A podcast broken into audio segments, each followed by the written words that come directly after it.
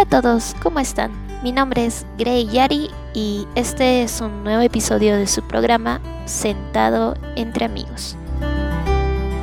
Bueno, hoy trataremos acerca de el miedo y la profesora. Em, bueno, cuando yo era niña tuve una pequeña anécdota.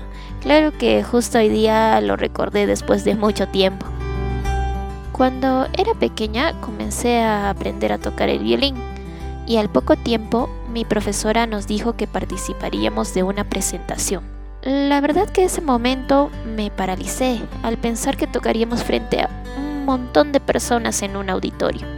Eso que éramos todo un grupo de niños que iban a tocar ese día, pero aún así me quedé helada de miedo de tan solo pensarlo. Cuando llegó el día de poder asistir a ese auditorio, para ser sincera, no quería ir por el temor que me infundía pero fui a la insistencia de mi querida mamita.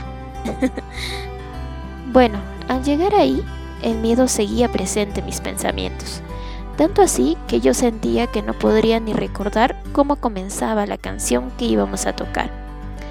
No sé si se notaba que estaba nerviosa, yo supongo que sí, porque la profesora se acercó a mí y me dijo, Vamos, tranquila, todo saldrá bien, tú puedes.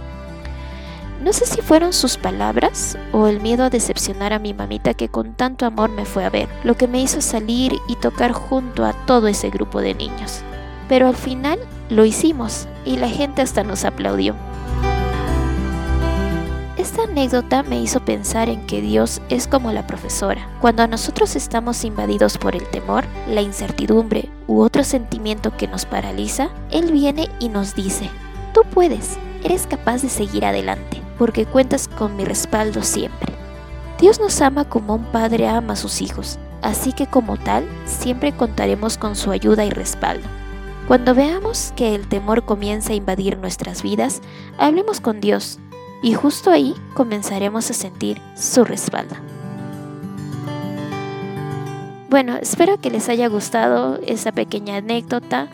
Bueno, creo que en la vida todos tenemos algo que contar Así que espero que también ustedes puedan poner sus comentarios y contarme una que otra anécdota que ustedes tengan para poder así hablar y charlar y estar sentado entre amigos.